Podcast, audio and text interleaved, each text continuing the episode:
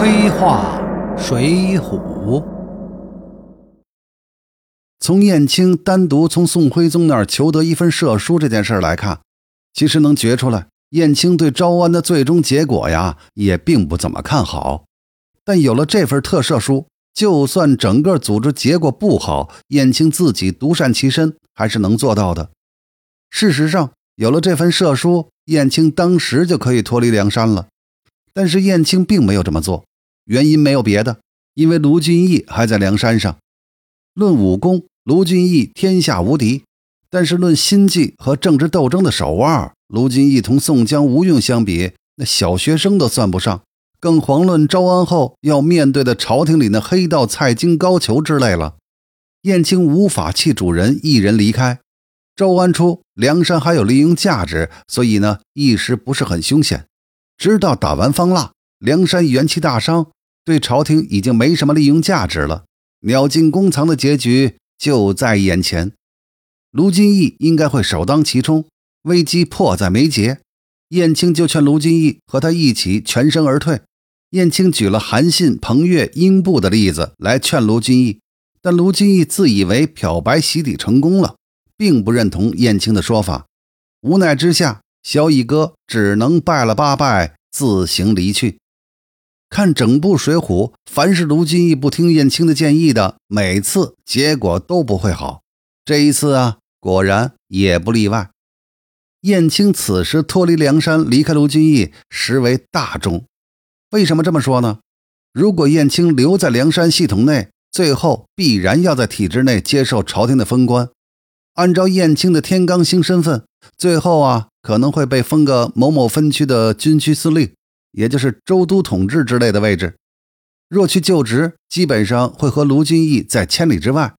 卢俊义如果有什么差池，燕青鞭长莫及，燕青自然可以像戴宗、李应那样辞官不做，仍然回到卢俊义身边。但是，一来呢，卢俊义未必会同意燕青这么做；二来呢，燕青若仍留在卢俊义的府中，则仍算在体制之内。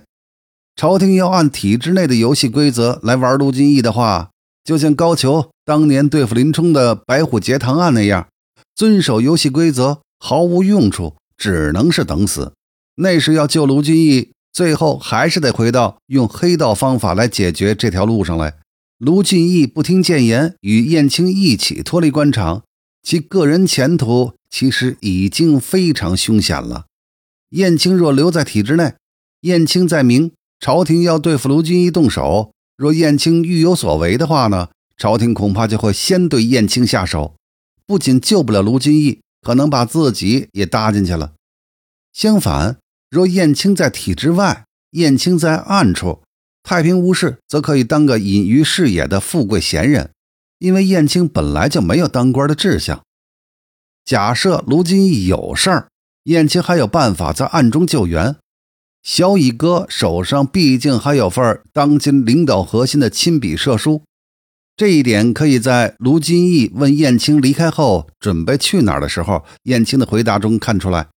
燕青道：“也只在主公前后。”卢金义笑道：“原来也只嫩的，看你到哪里。”从中可以见到，燕青也不会离开卢俊义太远，并会在暗中保护他。而卢俊义被毒死，则是因为这次朝廷里的黑道们手段太过高明了，让宋徽宗召见卢俊义，暗中在饭菜酒食里下毒。卢俊义归程途中毒发而失脚落水身亡，实在是让人防不胜防。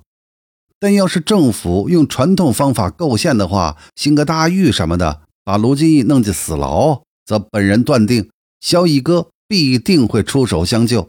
无论是劫狱，再用赦书，还是再走东京李师师门路，总之吧，小乙哥会该出手时就出手。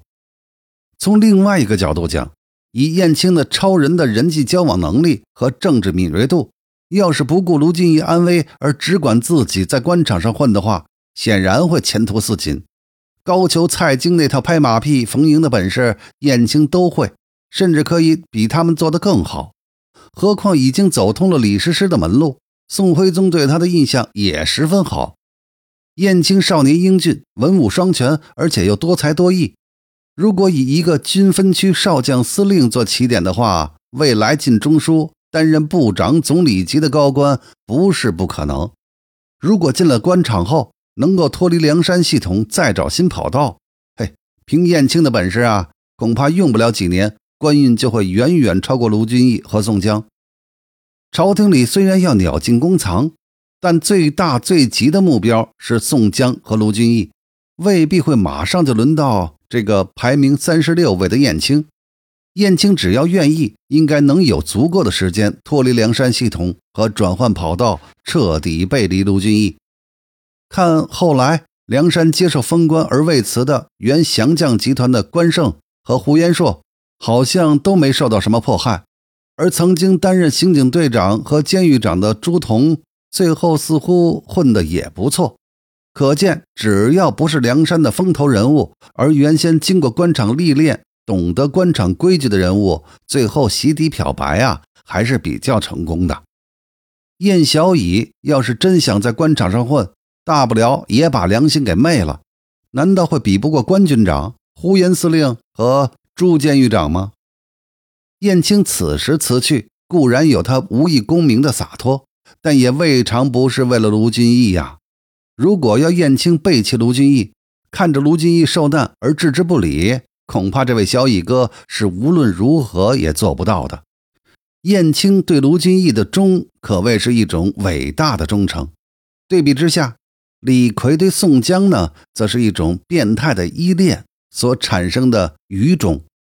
当然了，拿小乙哥和铁牛比，也不是太合适。